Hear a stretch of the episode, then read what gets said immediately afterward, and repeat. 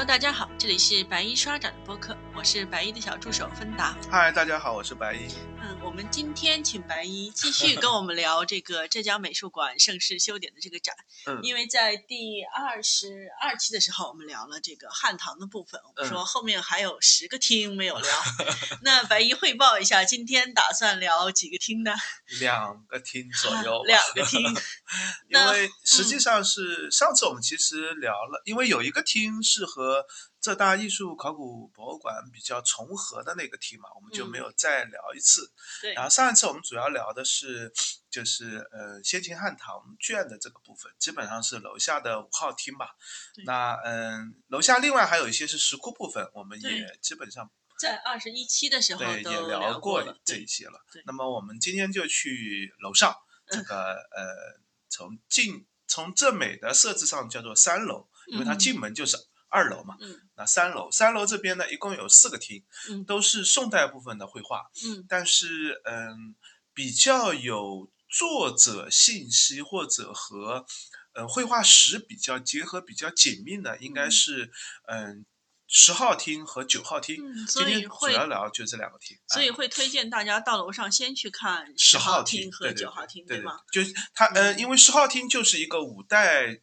宋辽金的一个展厅。嗯。那这个展厅其实就是接着楼下的五号厅，嗯。就是你看完了唐代部分，嗯。那就应该从这个厅开始，从五代部分嗯。这个转一圈出来。嗯，然后这个厅基本上就是到呃南宋初年吧，就是嗯。马和之和夏圭的一些绘画，那可以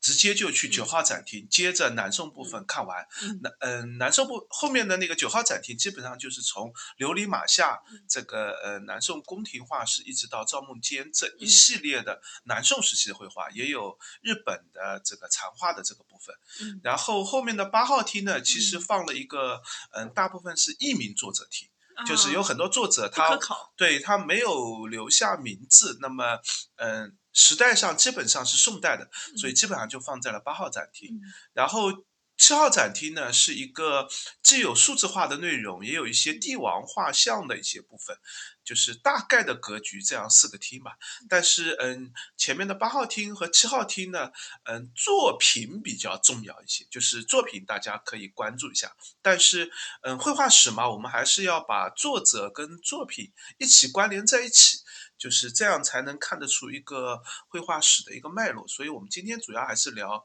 十号厅和九号厅吧。嗯，也给半路刚进来的新朋友说一句，因为我们是浙浙江美术馆盛世修典的嗯系列展的，已经算第三期了吧？对大家有兴趣的话，也可以回过头去从这个第二十一期、第二十二期开始听。嗯我们聊的是整个展览的一个介绍和一个呃汉唐部分的嗯，先秦汉唐部分的。对嗯，那么呃，其实关于盛世修典这个展的背景，我们之前在浙大艺博开展的时候做过更多的一个详细介绍，大家有兴趣的话也可以回去再听一下这个呃第八期和第九期。嗯嗯嗯，嗯，因为这个展览确实是最近杭州开的最大型的一个展览了吧？我们聊的也确实蛮多。呃，今天今天后面看看需不需要，后面看今天看看需不需要再聊一次，就是其实。后面还有一个线索，就是元代的这部分展厅，那就应该是一个文人画、文人绘画兴起的这样的一个线索。但是这个展厅恐怕有一个问题是，我自己也不见得有，因为这个展其实马上就要闭幕了，四月二十号就要闭展了，可能不一定有时间能够完全看完元代的作品，到时候再看吧。嗯，可以，也许可以等到他下一站去国博的时候，我们啊再好，继续聊。嗯，好，那今天我们就聊聊这个十号厅和九号厅。十号厅，嗯，进门有一个展牌叫做“宋韵无尽”，那实际上也是这两个厅的一个核心主题吧。展的基本上就是从五代时期，接着唐代进入五代时期以后，中国绘画的一个演变的过程。那么我们一般认为，嗯，比较标准式的，特别是院体画师或者是装饰绘画比较强的这个绘画的风格呢，在嗯，宋徽宗时期达到了一个高峰，达到了一个顶端。那这个展厅其实最主要的核心部分也是，就是讲的是从五代到北宋末年，徽宗宣和画院这样的一个演变的历史吧。就是可以很清楚的看到怎么从五代、嗯，北宋这个画风一步步的转变到这个徽宗的院体画的对对对。大概是是这样的一个线索是可以看得出来的。当然，跟上次一样，就展厅里面放的呢，基本上还是按照时代线索和作者线索这样来放。那我们还是要稍微归类一下，就是我认为，在中国古代古代绘画的这个演变过程当中，大家还是要把握住几个核心的类别，就是不同的类别它的演进的方式和它的就是高潮时期或者著名的画师出现的这个时间节点，还是略有区别的。那第一个，我们还是接着上次先秦汉唐那个部分讲到的那个山水绘画的部分。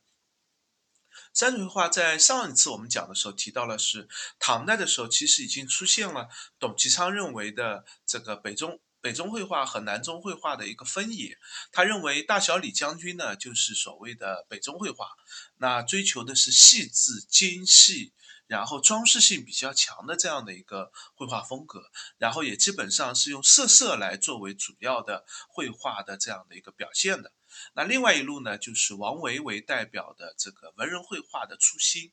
那么这是唐代的一个面貌和分野的样子吧。那到了五代时期呢，是中国山水绘画特别重要的一个时期。那在这个展厅里面，嗯，主要展示的是两位画家的作品，一个呢是呃关同。还有一个呢，就是居然，这都是五代时期非常著名的画家。实际上这儿还缺失了一位这个重要的五代时期的绘画，就是那个董源，因为在楼下的四号展厅嗯。有专门放了四件，现在我们认为全世界非常靠谱的董源，啊，就是呃。当然，最有名的那件就是引起一个巨大的争议的，我们之前也聊过的那个西岸图，嗯。边上还有日本这个非常难得一见的寒林重钉，然后呃国内的这个呃潇湘图啊、下下山图啊、下口带渡图三件，然后台北故宫还有两件。这样的话，就是这四七件董源，大家可以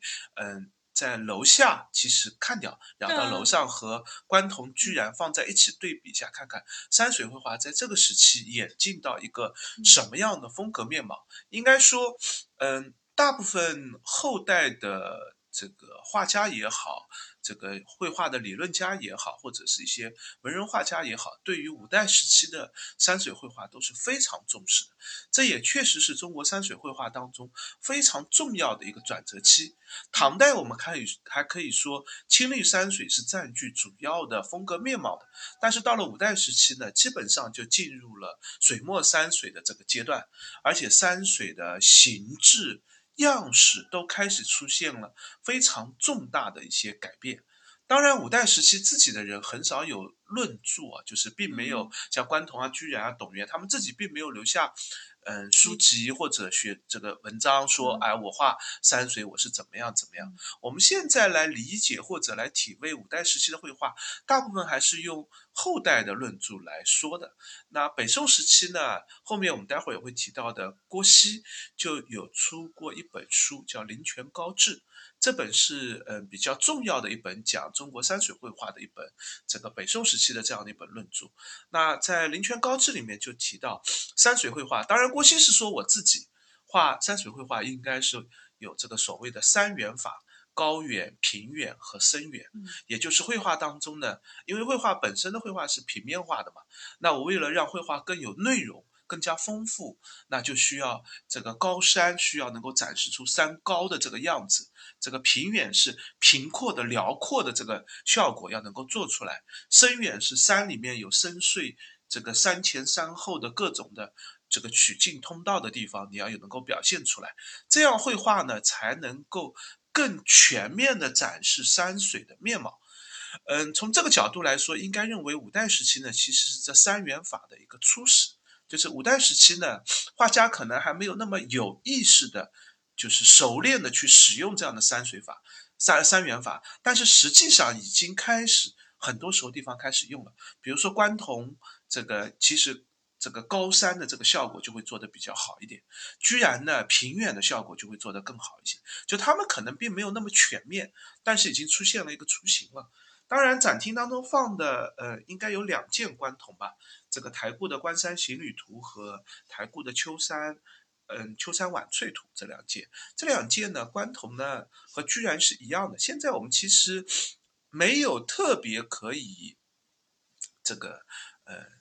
定论说这件一定是五代关同的亲笔所作，很多呢可能是托名，或者是大差不多同时代的这个学习者临摹者做出来的风格面貌，符合我们认为作家的这个画家的这个面貌的样子，我们就可以把它定名为这个这个流派或者这个画派的作品。特别是如果上面还有这个题签或者题名的话，我们就这样定它了嘛。那居然也是一样的，《秋山问道图》。台固的克利夫兰的这个西山兰若图和台固的陈岩重石图，其实我仔细分辨居然和关同的几件作品，你可以看到挂在同一个作作家名下的作品，在技法上，在绘画的表现上是有略微的差异感的。那这个当然需要就是更多的建立起对于山水绘画风格演变的一个这个认识，可能你才会清更清晰的看出这个虽然是。挂名关同，但是可能风格上会略微偏晚一点，还是略微偏早一点，因为画家本人也有早晚的风格。另外，刚才我们也提到，就是有一些是脱名作品，那脱名作品它会体现出更后期的一些技法和内容这个方面。那这个我们先不深入的聊下去啊，这个呃，因为我觉得这个展好好的地方就是既适合。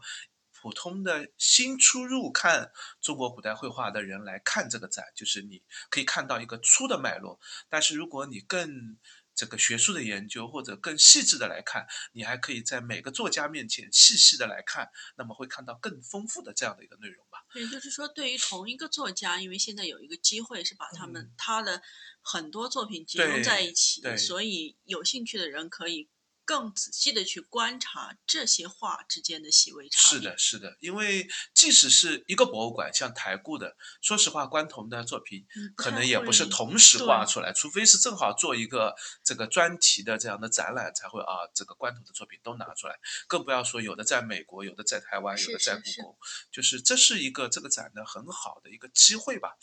那嗯，山水绘画五代时期可以认为是风格面貌的一个重要的转折期。那最最重要的时间段呢，其实是在北宋时期。在这个展厅当中，就是我们如果进门，大家可以先从左手边看起的一面墙上挂的就是关同和居然，然后转身进入一个小厅里面，那放的就是山水绘画的三个重要的画家，就是李成、范宽和郭熙。嗯，这三个人的作品基本上把重要的几件作品都在这次展当中展示出来了。除了李晨呢，因为嗯，这个辽博的两件李晨的作品，这个都放在了楼下的四号展厅，就是他为了放放那个讲这个绘画史的这个演变，就是在这个呃晚清民国的时候，当年被溥仪带到了东北去的那批东西，小韩林和这个辽博的那件就。都放在了楼下，李晨的另外几件都在楼上，范宽和郭熙的基本上这个好的作品都放在这个展厅当中，这是非常非常难得的机会，就是确实有几件这个台固的范宽和郭熙，这个不但。没有见过，之前都很少了解台固，还有这样的一件作品。那当然里面，因为李成、范宽和郭熙名气太大了，嗯，就是他们的挂名在他们底下的作品，其实水平参差还是比较大的，比前面的关同居然就要明显大得多。就有一些所谓的里程，这个有一些大家也知道，可能不那么靠谱，也会打一个括号写一个传字，这个就是其实就是大家都知道，就是这件东西和我们认识的李成的。或者范宽或者郭熙的风格还是有一定的差距的，那这样的话就更适合用来做对比了。那这里是有一个，嗯，他们三个人是有一个时代线索上的差异的。李成是北宋早期的这样的一个画家，而且李成在当时名气非常非常大。但是李成后来的绘画就已经不太受到，嗯，宫廷的欢迎。当时据说就是李成的绘画都从宫里撤下来了，甚至那张绢画都已经这个呃没有用处，破烂不堪，就被拿来当做抹布使用。呃，那到了米芾给宋徽宗鉴定书画的时候，米芾就说过一个很重要的话，叫做“无理论”，就是宫廷里收藏的已经没有里程了。那当然。这个米芾有他自己鉴定或者他认识的这个方面啊，这也带来了我们现在对于李成作品的一些观点上认识，就是连北宋晚期的米芾都已经见不到李成了，那我们见到所谓的李成到底是什么样的作品？就是这是一个值得考虑的问题。但是现在还是有几件我们认为是相对比较。就是呃接近于里程风格或者说比较好的所谓的里程吧，像这个展厅当中展示的那件纳尔逊博物馆的那个秦鸾消逝，就是一件非常不错的一件里程。那当然楼下辽博的那两件也是挺好的两件里程的作品。那范宽当然名气就更大了。我先打断一下，李成后来为什么会被？呃，因为李晨的绘画有一个特点，第一个呢，它是比较复杂的，开始用晕染，用大量的墨色去表现复杂的山景的，就是李成的绘画需要做很多的墨色晕染的工作。那墨色染了以后呢，绢就会因为染墨容易老化，嗯，这是一个问题，就是就是绢画本身就是这个绢，如果你是。就是没有扰动它，就只是绢放在那儿。其实绢能够存的时间更久一点，不使用它它会保存更好一点。但是你用水墨染过呢，其实就是带来了一些杂质，那绢就更容易老化。然后北宋早期的时候呢，李成又特别受欢迎，宫廷里面李成画又常年挂在那里。忽然就啊，然后过了就是比如说过了四五十年以后，李成的绘画本身就染色染的多，绢又老化。然后李成的绘画，其实我们现在去看博物馆里看李成的绘画，都有一个问题，就是非常的乌漆。抹黑就是很糊涂，他用大量的染色技法，所以一旦老化，一旦旧了以后呢，就是他的做的那些效果，在新画的时候你是看到非常庞多的细节的，雾色朦胧啊，前后山景啊，近山远山的层次感都看得到。但是，一旦老化以后，这些东西全部都会消失掉。那。可能大家就会觉得啊，这样的东西，当然这也是我个人的一个猜测啊，就是这个当时只是说，就是李成后来就不受欢迎了，这个神宗时期就不受欢迎，就大量的开始撤下李成的东西。那很大，我们现在从风格面貌上有一个判断，就是他因为他的细节太多，这个画笔用的特别细致，那一旦画面开始。老化以后呢，那些细节你就看不到了。这张绘画的最优势的地方你看不到了，那大家可能就会觉得这东西没什么好看的。那范宽就正好跟他相反，范宽就是一个是以。不一定要看细，当然，如果你去看细节，范宽还是有大量的细节可以看的。但是它的主要的核心是看给你看一个气势非常蓬勃的大山，就是像那个《西山行旅图》，就是最典型的这样的一个面貌。中间的一座高山，这个气势是非常蓬勃的。哪怕这个绢再老，就像现在一千多年过去了，这张画挂出来产生的这个画面的这个山形的这个气势感，你还是非常直观的能看到的。它不因为画面的一些破旧、一些损耗，会对于这个整个画面的效果产生影响。李成呢，就做的太细碎，就会带来这样的问题。后来还有人继承李成的？有啊，那最主要的继承就是后面我们要提到的郭熙啊，就是郭熙实际上就是学李成的。先讲范宽啊，就是范宽呢，我们当然会提，就是嗯。嗯，在这个时间段上，我也提一句，就是到了北宋开始，大家看绘画要学会看一个点，我们叫看一个作者的标准件，就是你要，因为当时北宋的时候，应该有很多很多的画家，这个一个风格一旦形成。这个当时的流行会有很多水平高低不同的画家去追随这个画家来绘画，但是这些画家呢，第一个他本身可能就是一个普通的画家，他也不会落款落名；第二个呢，即使他落款落名，也会被后代人觉得，哎，这个人没什么名气，从来没听说过，想方设法的把他的名款给割掉，换上更有名头的画家。那这样的话，对我们后代人来说，就有一个问题，就是挂名在像我们这儿提到的李成啊、范宽名下的这些画家，是不是真正是他所画的？我们其实没有那么清楚的，甚至我们其实后对于后人来说也没有那么重要。就是一个画家挂在他名下，一定是因为这个画家画出来的风格本来就接近于这个人，那么又是同时代的。体现的也是这一类画风的风格，所以这样看绘画的时候呢，就是你既要能够纳入，就是比如说挂在李李成名下的，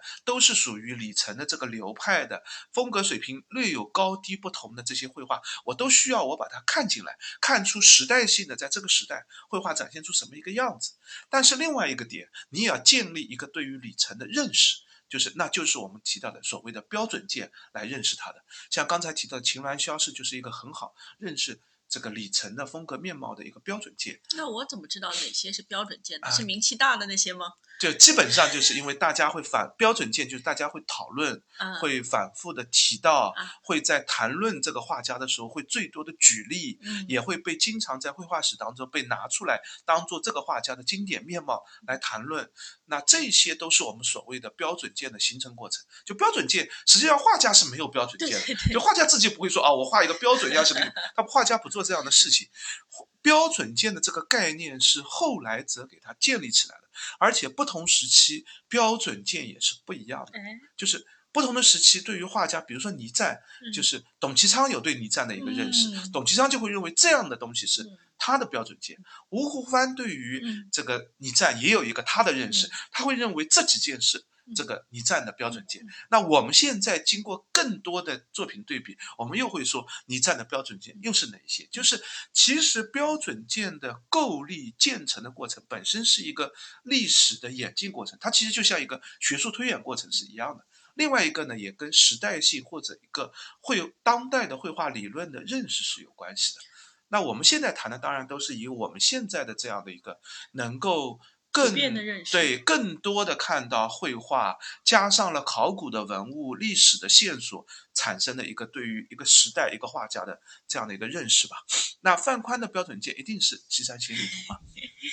就台布的那件非常有名。这件既可以看出范宽的构图上的风格，就是他怎么来构建这样大山堂堂的一个面貌，也看得出范宽的一些笔法用笔。就是在李成这个时代，山上的皴法或者更早前，像关同。居然董源的那个时代，山石上的皴法是比较弱的，大部分还是用染色的方法去做山石的造型居多。但是从范宽开始呢，这个山石上虽然我们所谓的雨点皴，本质上还是一个一个的这个长短的墨点居多，但是实际上给你产生的感觉已经出现线条化的这样的一个质感了。那这个。这个线条化的这种效果，实际上对于后代的影响是非常大的。我们知道，到了元代以后，这个皴法就慢慢的从染色的皴法转向了这个线条化的这样的一个皴法的技法。那范宽可以认为是这个最经典的一个面貌，也是《西山行旅图》当中能看出最好的一个面貌。另外，在范宽的《西山行旅图》当中，小细节也非常多，无论是竖石的画法也好，下面的这个行走的双对也好，包括范宽自己的题名也好，都是被绘画史或者一些这个绘画书籍当中反复津津乐道提到的这样的一些东西吧。这件是原大尺寸打印的，而且打印的效果也蛮好，嗯大家可以在展厅当中，这个这件看到机会是真的很难得，因为是展厅当中展出实际上那个展柜，因为这件高度太高了，嗯两米多的高度，展展柜当中，台固自己的展柜也只有几个特别大型的展柜是能挂这张画的。一般来说，这张《西山行旅图》都是挂在台固中间的那个走廊的位置的。对对对，走廊位置那个这个柜子比较深一点，大概有半米多的深度。然后画一挂起来以后呢，你基本上能看到的是画的下半段的这个区域，山顶的这个区域你只能仰视的。但是这个展厅当中，这件挂的位置就更低一些，就是你这样会看得更舒服一些吧。这是范宽，然后后面就要提到这个郭熙了。郭熙呢，当然也有标准件，就是我们提到的这个《早春图》，但是实际上这个展厅当中，除了早春之外，还有另外几件，我觉得也是值得一看的，像那个呃故宫的刻石平远图，我觉得也是一件非常好的一件作品。还有放在展柜当中一个手卷的素色平远图，大都会的那件郭熙，也是一件非常不错的郭熙的作品吧。就是郭熙因为名气更大，而且时代比起李成和范宽还要更后期一些，而且郭熙的作品呢尺寸大小都有，所以存留下来的数量还是蛮多的。范宽有一个问题是，范宽基本上只画那种巨大尺幅的绘画，所以这样的大尺幅绘画保留下来的难度是比较高的。李成刚就是我们刚才提到，曾经有一段会被这个这个贬低过嘛，那所以保留下来数量也会少。所以从这三个人的角度来说，郭熙是存留作品最多最多的。那郭熙的作品里面最，我个人认为最重要的一个看点是染色的方法，就是郭熙在这个墨色的运用上水平是远远高于李成和范宽的，就是各种浓淡颜色，特别是。淡染的各种颜色运用在，比如说烟雾朦胧的那种效果啊，远山的这种这个遮掩的这种效果啊，水色的这个这个效果啊等等方面，就是它有各种各样的墨色来表达前后的关系和各种物品类的关系，可以认为它对于墨的一个运用的水准是非常高的。这是山水绘画。就是在这个展厅当中特别特别重要的三位吧，我觉得基本上是可以花个半天时间来好好把这三位看一下的。然后山水绘画在这个时期呢，还有另外一个分支，就可以认为是更多的延续着王维的文人绘画的走的那条路。当然，在董其昌的理论里面，他认为李成、范宽、郭熙也是所谓的南中绘画，因为他并不见得一定是精细的色色啊，有些笔法的运用，在他看来也是偏向于和文人绘画是有相近或者共通的地方。但是实际上，这个时代如果要讲真正的文人绘画呢，应该是提那个北宋的那。个驸马王升，然后苏轼和米氏米家父子，就是米芾，当然没有真正的山水绘画存留，主要是他的儿子米友仁。那么他们三个人的作品，这三个人作品呢，位置放的稍微有点远，就是王生和苏轼呢，就放在李成、范宽的那个小厅里面。米米友仁呢，因为他的时代其实已经到了南宋了，就是米友仁是介于北宋和南宋之间的。那米友仁你就得。这个展厅基本上走到这个厅转过来，走到背后快要出展厅的这个位置，你会看到几件没有人的这个作品。那这几件呢，可以看成一个序列，就是他们并不像宫廷画师，因为像李成、范宽、郭熙都是宫廷画师，绘绘画做的特别的。这个仔细也会花大量的时间去做绘画，而且素食啊，这个人物啊，技法都是他们应该作为一个画家应该具有的技法。而作为一个文人绘画，这里面王生已经是技法最好的了。那苏轼和米米友仁，说实话，就是画画树、画画人呢，恐怕就不是他们擅长的地方。他们只是对自然的山景比较有感觉，知道远近山会有效果，知道这个呃山的怎么样的山是比较秀气的、比较漂亮的。我能用一个什么样的方法去做山石的这样的效果？所以他们的看点更多的是在看他们在画山石的时时候，他们怎么引入了一个新的特殊的技法，像苏轼那样，就是利用笔法的一些东西去画山石、画树木。啊，那是以前从来没有人使用过的一个技法。米友人也是用墨点去表达山体里面的这个山的这个质感。这些呢，是就是在我看来，是对于后代来说，元代甚至更后面的明清的那些文人绘画影响是非常巨大的。如果我们真的再聊一期文人绘画这个角度，恐怕这几个人我们就得再聊一次啊。当然，这个展厅当中，嗯，像苏轼就比较可惜，只有嗯中国美术馆。的一件和这个另外一件私人藏的一件苏轼这个有展出吧，就是没有展那个最近嗯刚刚拍卖的非常名气非常大的那件书是枯木怪石的那件书是，因为应该是版权或者是这个呃这个各种原因吧啊，展厅当中放的是中国美术馆和上博的那件书是，上博那件我们一般认为那件是有一定的问题的，应该是一个脱名的书是。嗯，王生呢放了一件故宫的这个《渔村小雪》，也是挺标准的一件王生。但是实际上王生的作品应该还有一些，这个不知道为什么，可能主要是因为位置的关系吧，没有展太多。反倒是米友人这个展的还是蛮好的，这个嗯。大阪市立美术馆的台故的，基本上几件比较重要的那个米友人的作品，基本上都展出了。所以这个展厅当中还是嗯仔细可以值得仔细看看的。如果山水绘画再继续下去呢，就应该是到嗯啊。十号展厅最后还有下归的几两件大幅的山水，但是这两件说实话根本定不到下归名下，就是完全是脱名的作品。如果要看南宋的山水绘画呢，基本上就要走到九号展厅去了。九号展厅，嗯，中间展柜当中就放了下归那件最著名的《西山清远图》，然后也有呃马远的《踏歌》。踏歌图，这个刘松年的四景山水。那这三位的作品，基本上主要的山水绘画都展在九号展厅当中。那本来琉璃马下还有一个李唐嘛，李唐和董源一样，他的最主要的作品，因为放在了这个作品对比当中，放在了楼下的四号展厅当中。因为李唐的作品也是风格面貌比较多变的，日本的和中国自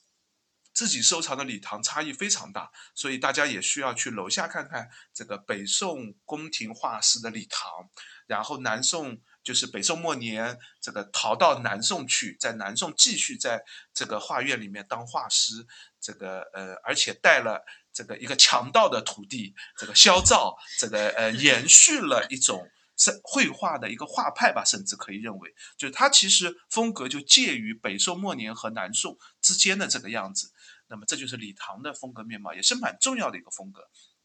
所以厅里有肖照吗？厅里没有，呃，厅里。没有肖照，肖照还是有的，就是肖照是有的，但是礼堂就是九号厅里面，我们说的是九号厅里面肖照是有的，但是礼堂是没有。就是肖照那件那件作品，大家如果楼下看过礼堂的作品，楼上来看肖照，你会发现风格面貌是非常非常接近的，就是很一路风格的样子。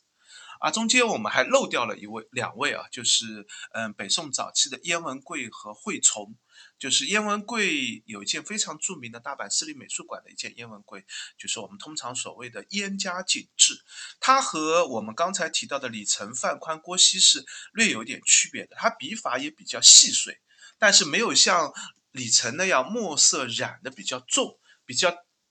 碎的简单的笔法，但是勾勒出一个复杂的景致。惠崇呢更接近于文人绘画一些，就是。嗯，比较小小破案的山景啊，这样的一些这个笔法，但是这个这两位的一些内容呢，我们可以和后面的人物绘画和花鸟绘画可以放在一起谈，就是在。先秦汉唐的时候，我们还可以认为不同的画类它是风格比较明显的，而且一个画家基本上是以一种画类为他的著称的。但是到了宋代，特别是随着画院画师制度的成熟，一个画院的画师他不可能说啊，我只会画山水绘画的。那这个皇帝希望画题材的时候，你就说我不会了，那就不受欢迎。当然是一个画一个画家会十八般武艺各样俱能，他只是说啊，有一些他画的好一些。有一些画的差一点，所以后面会出现一个北宋，特别是徽宗宣宣和画院兴起以后，后面你会看到一个画师他能画很多种题材，那画法技法上也会发现很多种技法类的题材会融汇到一起，这也是我们最后要提的一点啊。山水绘画我们就先讲到这儿吧，大概是从宋代的这个脉络的角度，大概就是延续了这样的一条路数。然后我们下面提提另外一个这个门门类，就所谓的花鸟绘画。花鸟绘画也是在嗯五代到宋代的这个时间段上急剧的成熟起来，甚至达到一个我们认为的高峰阶段。后来再也没有这么好的花鸟绘画的这样的一个时间段了。为什么呢？嗯，主要是花鸟绘画要求是，就我们现在也是这样判断的，就是花鸟绘画我们认为最高的标准叫做写生。就是你要到自然界当中去真实的观察那个动物，然后看它各种习性，抓住它最有趣、最生动的一个瞬间，然后把它表现下来。这件事情呢是要花大量的时间的。那后期我们知道，中国古代绘画到了明清时间段呢，大部分画家呢，要么是宫廷里面做装饰画的画家，他也不见得要把花鸟画的那么生动，他更多的是希望这个装饰性更强，就是更加漂亮一些。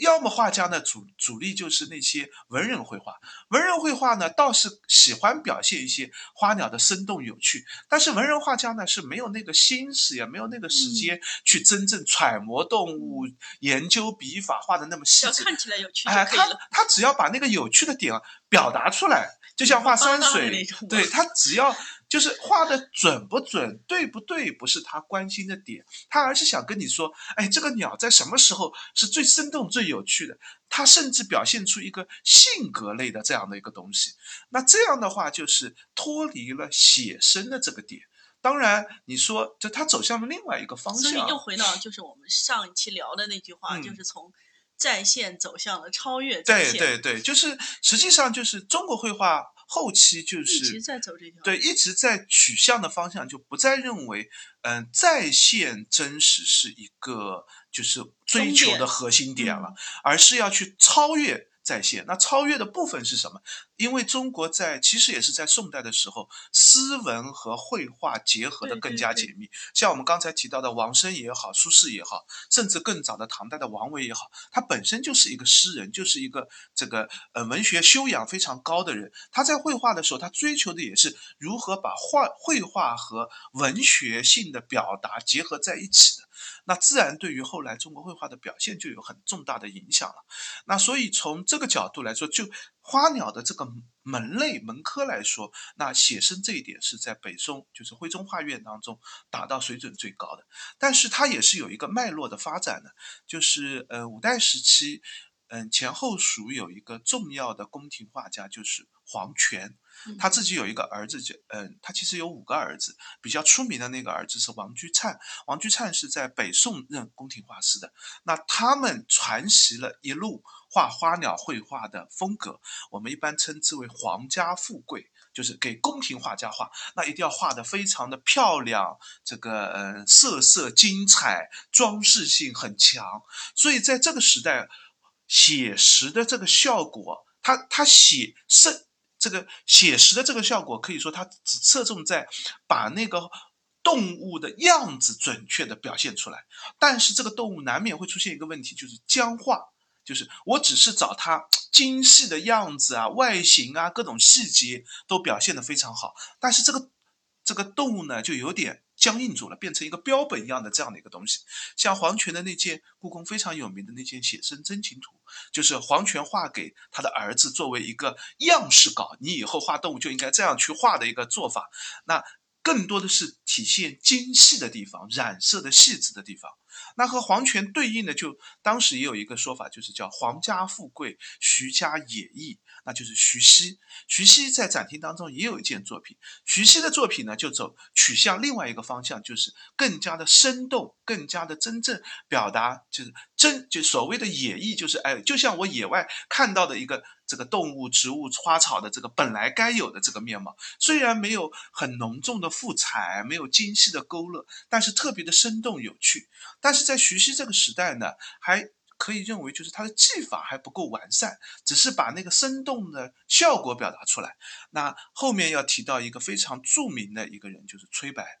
就是崔白，北宋早期的一个画家，是打破了皇，因为北宋早期也是主要宫廷画师，也是延续着皇家富贵的这个脉络。但是崔白是打破了皇家富贵的那种样式，开始大量的把写生类的东西引入进来的。楼下展厅当中放了一件崔白的双喜图，嗯那是台固那件最有名的崔白的作品。楼上还有一个双这个嗯双就是表现两只雀鸟的两只一张图，也是崔白一件非常有名的故宫的那件作品。嗯，这几件崔白的作品都可以认为是这个崔白作品里面的代表作吧。我需要翻一下我的记录，因为这个作品确实太多了，有一些会啊叫寒雀图，就是雀鸟翻转嗯这个嗯翻腾的那个样子，在互相这个。这个哎打闹的这个表现，故宫的那件寒雀图也是著名的一件崔白的作品，嗯、还展了崔台故的竹瓯图几件作品吧，可以认为是崔白作品当中的几件代表作。那嗯，他打破了皇家富贵的这种精细设置，出现了写生生动的这个取向。然后差不多跟他同时期的赵昌也引入了一个绘画的新的技法，就是我们所谓的墨骨花卉。据说徐熙也擅长画墨骨画，但是我们看到的不多。所谓的墨骨花，就是画花草的时候不去勾勒外形边，而完全用染色去把边缘的效果给做出来。那这样的绘画技法达到最成熟的阶段，就是在徽宗的院体绘画时期。嗯，徽宗的院体绘画现在有很多名头是挂在就是宋徽宗赵佶名下的，实际上不见得是徽宗自己本人所画，但是名名头是挂在这个宋徽宗名下。那大家可以对比着来看看这些里面所谓的宋徽宗的作品各自的水准和各自的这个技法是怎么样的。那里面我最推荐的那件这个呃徽宗的那个件作品，应该就是祠堂秋晚的那件作品。虽然祠堂秋晚台固的那件作品，我自己是没有亲眼得见啊。一九年的时候，台固应该是展出过祠堂秋晚的。这个嗯，当时有一些朋友有幸是见过，回来以后是跟我聊了很久的这个祠堂秋晚这件作品，无论是绘画的技法也好，还是用的那张这个嗯画。画纸的这个材料也好，都是体现出徽宗最高品质的要求，而且整件绘画当中的动物、花草的这种生动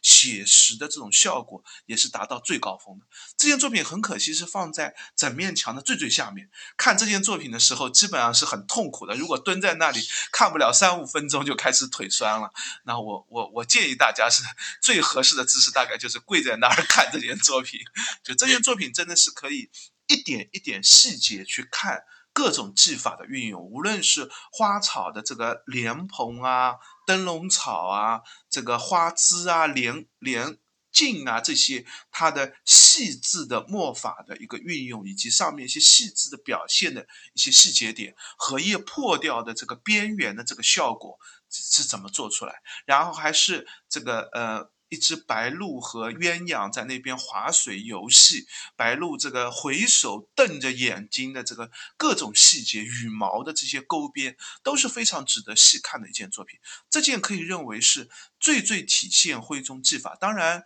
很有名的像五色鹦鹉啊这几件作品，在这个展厅当中都是有啊，大家可以这个慢慢的看过来。还有拍照最多的啊，对，还有拍照最多的那件那个呃 瑞鹤图，就是辽博的那件瑞鹤图，挂的位置也比较好的，名气也比较大，在文创当中用的也比较多，因为颜色色色确实这件是最漂亮最啊，对，构图也很不错。那和这个徽宗同时期的像赵大年。嗯，这个杨无咎就是杨补之，或者更晚一点的像李迪，就是基本上是延续着徽宗宣和画院的一个对于写生、对于花草、花鸟、花草绘画的一个要求。就是当时据说是，嗯，徽宗画院进画院是要考试的，宋徽宗会出一些诗文的题目，像这个“野水无人渡，这个孤舟近日横”，就是出一个。这样的诗句，然后说你画一张画，怎么更好的把这个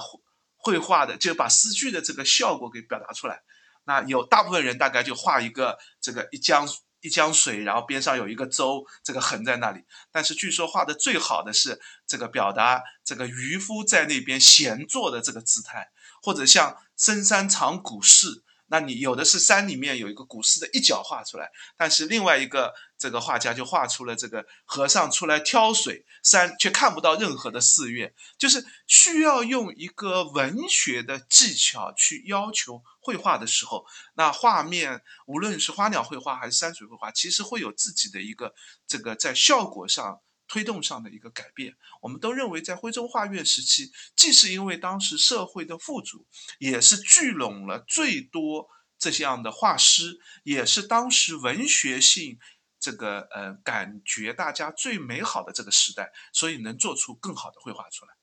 那这是花鸟绘画科吧？当然，花鸟绘画科到了南宋的时候还有很长的一个脉络。大家，但是南宋的时候有一个问题，就是大部分的花鸟绘画呢，基本上都画在扇面上，就是早期还会有很多手卷啊、立轴啊。这个尺幅比较大的绘画，南宋时期呢就比较流行扇面上的花鸟绘画。扇面上的绘画，花鸟绘画有一个问题，就是扇面是特别容易保存的。就一开始装在扇面上，稍微这个扇子有点破旧呢，这个扇面就可以拆拆下来，拆下来呢就会放到册页当中。册页呢平时就压在那里，所以保护的会非常好，不像手卷展开合拢，它会有一个损坏；不像立轴拉出来或者挂起来都会有损坏。扇面存留的状态会最好。所以存留的数量也最多最多，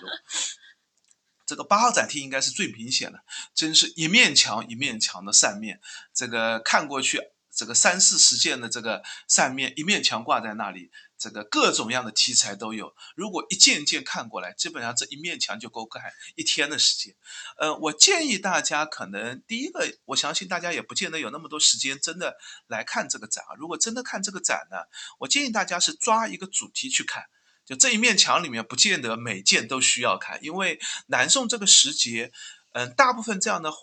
扇面的绘画基本上是宫廷画师居多，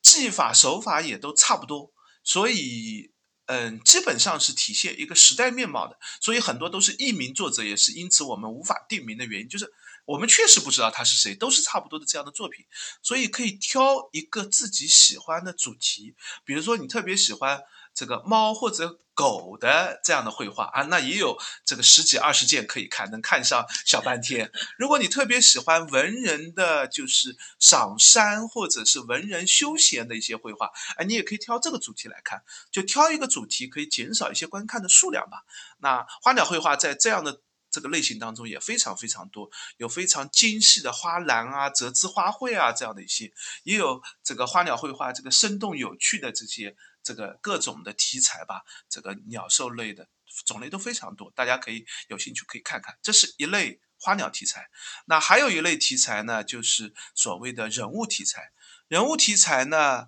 这个呃，这个其实也是徽宗画院里面要求考核需要做的，就是徽宗画院当时据说是分成六科，嗯，佛道。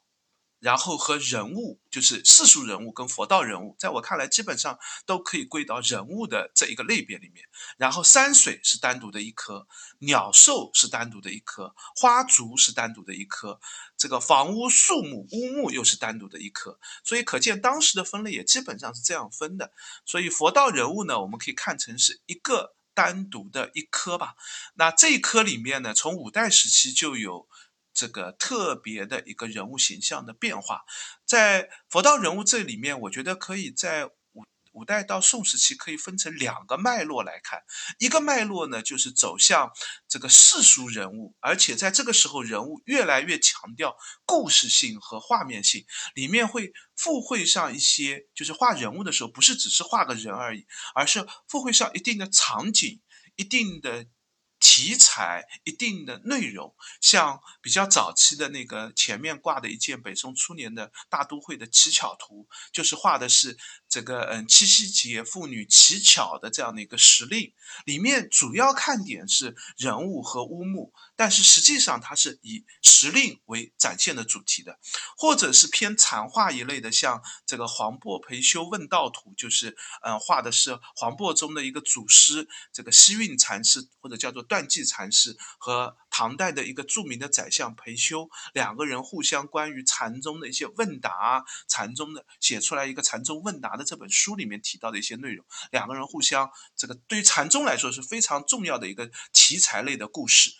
那或者是像这个文姬归汉啊，这个昭君出塞啊，或者是更晚期的像这个南北宋时期很很这个南宋特别常见的《孝经图》啊、唐唐风啊、陈风啊这些就是《诗经》的故事啊，这些都可以看成是人物绘画的一个脉络。这个脉络里面呢。大量引入了不仅是唐代关于人物绘画应该怎么绘画，所谓的嗯气韵要怎么表现人的性格品质，又要怎么样把更好的人物的这个表情体态能够表现出来，更多的还引入了其他，因为有环境。那其他的像动物类的，像马，或者是这个陈列类的器物类的，都需要放在整个环境当中，变成一个更为宏大的场景。这是五代时期的这个人物绘画的一个这个核心点啊。当然，这里必须要提的一个就是那个《清明上河图》，就是可以认为这个题材类别里面，《清明上河图》是最后集大成的一张图，就是。里面人物的姿态、动作、场景相关的器物，这个山甚至整个山水、这个城市的面貌，各种技法都完整的运用上去了。就是这个可以我们认为是人物绘画的一个高峰的这样的一个阶段吧。这是人物绘画里面的一条脉络，还有一条脉络呢，其实就是佛道，就是画佛教、道教题材，它有自己的一个脉络可以。表现的一种脉络呢，就是延续着唐代吴道子的那种吴代当风的风格，就是以非常流畅的。这个线条感非常好的线条去表现复杂的人物，像这个展厅当中挂名在李公麟名下的《西岳降临图》，或者挂名在甚至挂名在吴道子名下的这个一一套佛道图，我们都认为其实他，嗯，可能既不是李公麟的作品，也不见得是这个吴道子的作品，他很可能就是北宋、南宋时期的一些给寺院里面做壁画的那些画师，他所要用到的一些粉稿，他请著名的画师先做好一套。稿件，那么他自己要真正画的时候呢，就照着这个粉粉本去做绘画。这类的东西是唐代以来寺院壁画的一个传承。另外，五代时期呢，还有一个著名的画家叫做冠休，冠休画了一套很特殊的罗汉图，就是把罗汉，因为传说罗汉就是在各个地域这个嗯聚集一帮僧众继续修行佛法的人，所以都不是我们这个这个本土人。都是外外族人，那所以画的这个罗汉呢，个个都长相奇怪，特别像这个西域人啊，或者是东南亚人，各种稀奇古怪的长相。然后他们各自有核心的，比如说有的是伏虎，有的是降龙，有的是持卷等等。是洗衣服。对对对，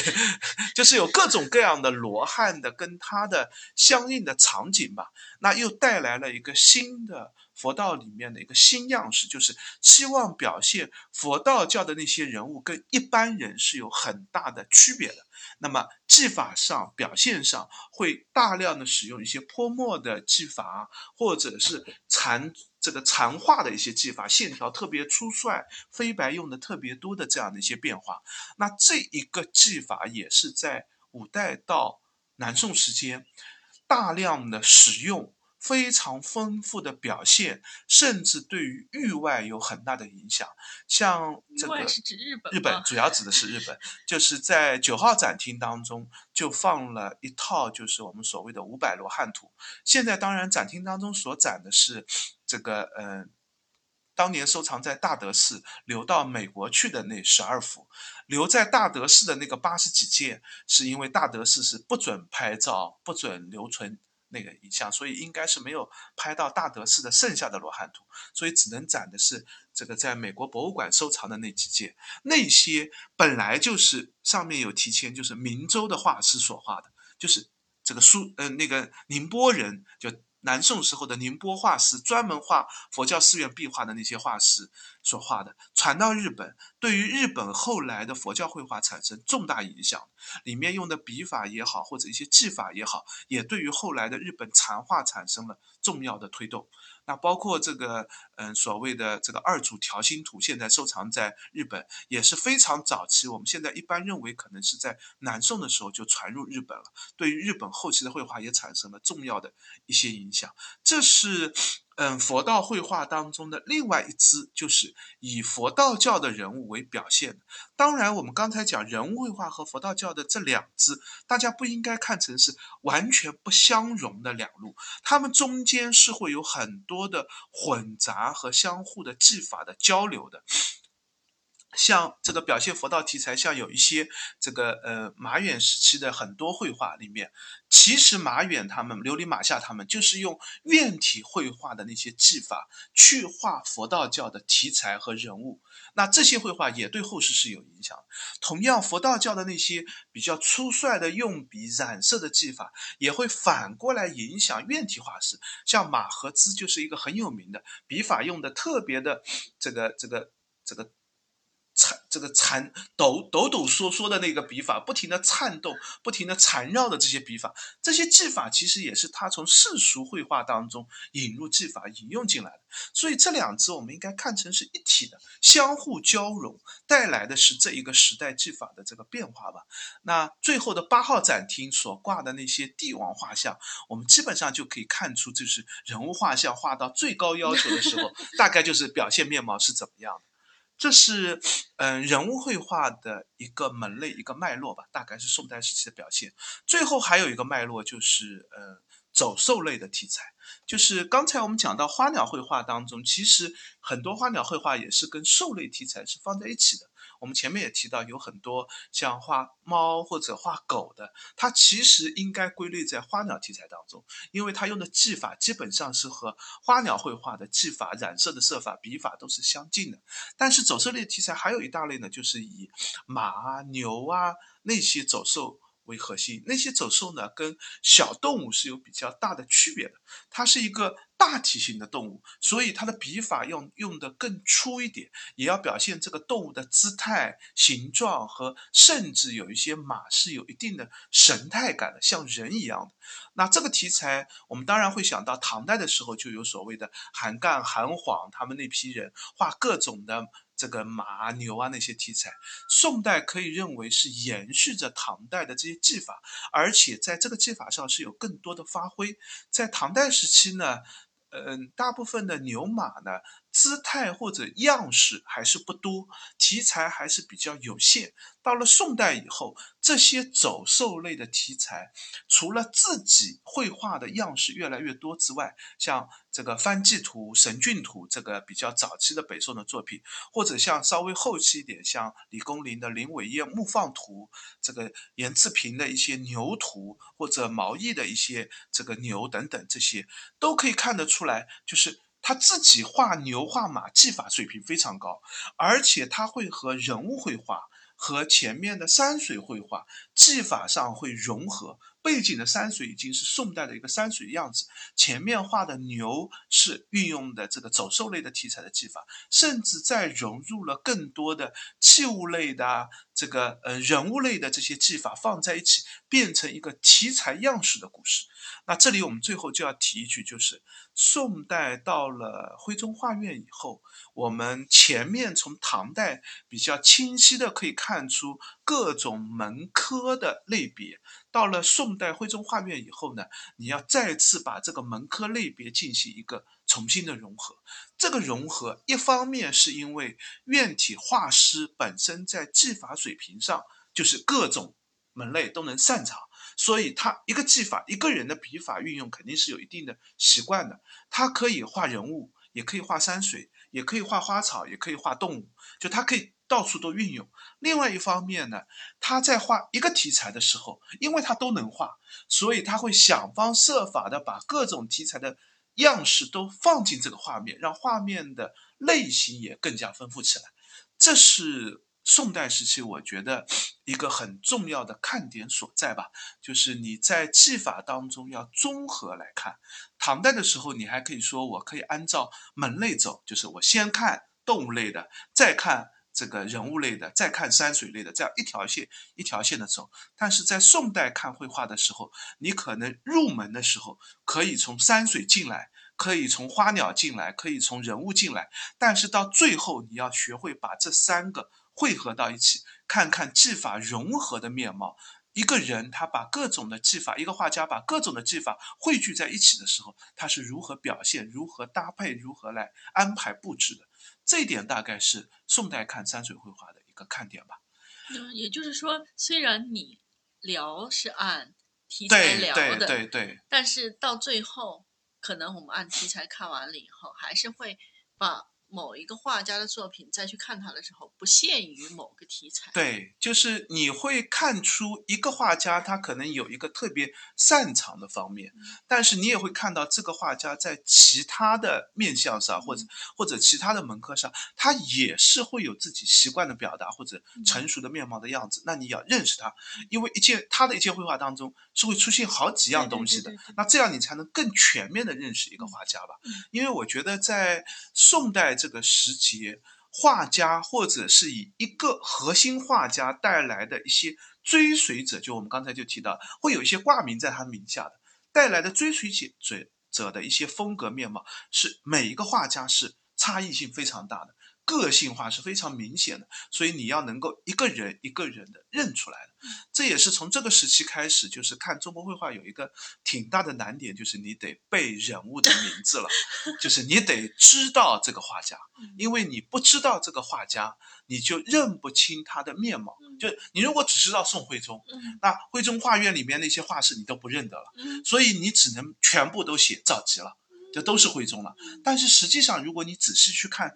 现在挂名在徽宗名下的一些作品，差异性其实很明显的。有几件作品你明显看得出来，哎，这应该是一个人所画的，它跟《瑞鹤图》就完全不一样。像那几件很著名的徽宗那小鸟的那几件作品，它明显就是一类，就是一批画家风格非常一致的画家所画的，它跟。这个瑞鹤图绝对不是一一个人能够画出来的这个风格面貌的这个样子，所以就是后期我们还是要去认人记人，知道这些画家他的风格面貌怎么样。那去看八号展厅，去看七号展厅那些艺名的画家的时候，你就知道，哎，虽然没有名字，但是我知道，哎，他应该是跟哪个风格的，那他的时代、他的面貌，我们也就更清晰的能够认到了。这是我觉得看宋代绘画的一个方式吧。当然，这个方式呢，说说起来是比较轻巧的，但是实际要能够真正看懂这个时期绘画，比楼下的唐代绘画是要难度大很多了。那当然，后面到了元代以后，这个问题又更复杂了，就是会失掉很多题材的类别，像我们精细绘画的那些内容，唐元代以后就不太有这个很多画家来。核心关注这个方面，大家更关注的是文学性的，就文人绘画的这个表达，这个有机会再说吧。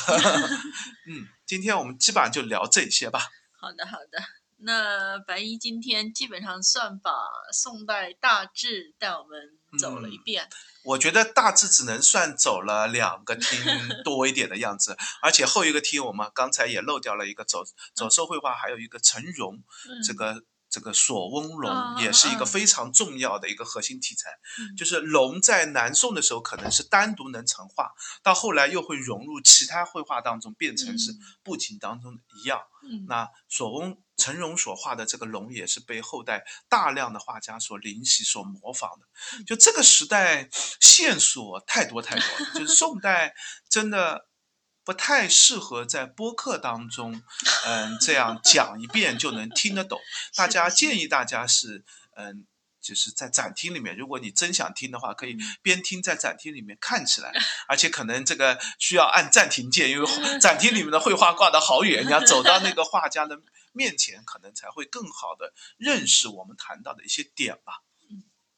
嗯，行，那我们今天关于盛世修典的展览介绍就到这里。那也提醒大想去参观的大家提前关注这个公众号和预约，他们现在周末的预约非常非常难，非常非常难。对，可能要卡着那个提前三天还是四天的那个那个那个十二点的时候去抢票。对对，反正是这个周末的话，有一些小伙伴反馈说十二点的时候还是能抢到，但是你早上七八点的时候就已经没有票，就没有了。对。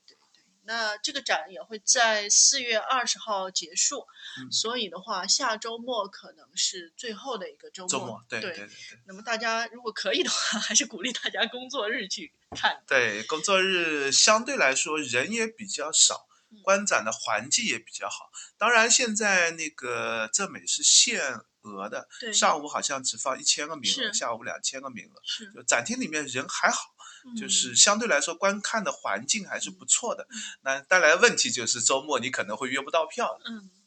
好好好，那我们今天就到这里，也欢迎大家留言或者评论，告诉我们你们还想听什么展览或者什么古迹。嗯，我们也欢迎大家关注我们的微博和微信公众号，我们都叫博物馆刷展的白衣客。嗯，欢迎大家点赞、关注、转发三连。再见，拜拜。